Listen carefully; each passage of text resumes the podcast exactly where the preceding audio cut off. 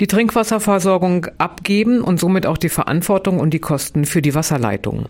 Koppenbrügge überlegt. Die Bürger und Bürgerinnen fühlen sich schlecht informiert und haben die Verwaltung und auch die Politik dafür stark kritisiert in der letzten Finanzausschusssitzung. Bürgermeister Hans-Ulrich Peschka. Es geht letztendlich unter dem Strich erstmal noch nicht um das Abgeben, sondern erstmal das Rauskristallisieren, was der, wo der bessere Weg ist. Äh, ursächlich dafür ist die neue Trinkwasserverordnung, die hier einhergeht, die uns natürlich immer mehr abverlangt äh, an fachlicher Kompetenz, an technischer, äh, technisches Know-how. Und da haben wir uns überlegt, dass wir uns da vielleicht äh, mit den Stadtwerken oder auch anderen Anbietern dort mal äh, unterhalten, wie denn so eine Möglichkeit wäre, wie so eine Zusammenarbeit aussieht. Die Wasserleitungen sind gerade in Haderode und Bisperode marode. Entweder man gibt diese Wasserversorgung in andere Hände, das heißt, dass die Organisation über so eine neue Firma, neuen Anbieter, in der Regel sind das kommunale Anbieter, so wie hier die Stadtwerke oder die Westfalen-Weser. Eine weitere Möglichkeit ist ein Beteiligungskonzept, wo man sich äh, an diesem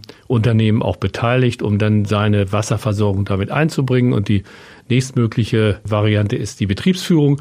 Das heißt, dort kann man das ausgewählte Unternehmen damit beauftragen, unsere, unseren Betrieb zu führen und wir haben dann die Möglichkeit, dort Einfluss zu nehmen im Bereich der Verlegung der Leitung etc.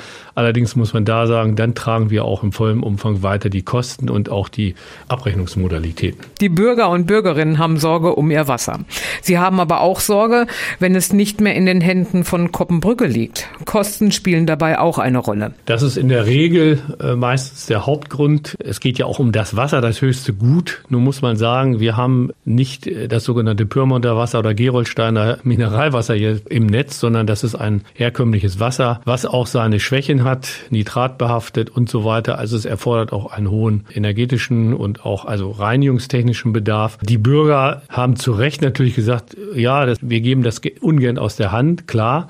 Aber auf der anderen Seite muss man auch sich mit dieser neuen Herausforderung natürlich auch auseinandersetzen in Richtung der Trinkwasserverordnung. Wenn Politik letztendlich unterm Strich sagt, wir wollen dieses Thema weiter bei uns im Hause beackern, dann ist das so. Da muss man sich dieser Sache eben stellen und weiß eben jetzt schon, dass man nicht äh, unerheblich Geld in die Hand nehmen muss. Umfangreiche Erneuerungen des Trinkwassernetzes in Haderode und Marienau stehen in Zukunft an und das kostet Millionen. Auch die Bearbeitung in der Verwaltung ist aufwendig. Jetzt soll und muss es erst noch mal eine Infoveranstaltung geben rund um das Thema Frischwasserversorgung. Das kann ich sagen, das wird kommen, nur wann weiß ich auch nicht. Erstmal muss Politik ja jetzt sich selber doch mal austauschen, finden, welcher Weg der richtige ist. Man muss Mehrheiten finden und das diskutieren und das wollen wir im nächsten Vierteljahr, also sprich im Januar wollen wir anfangen.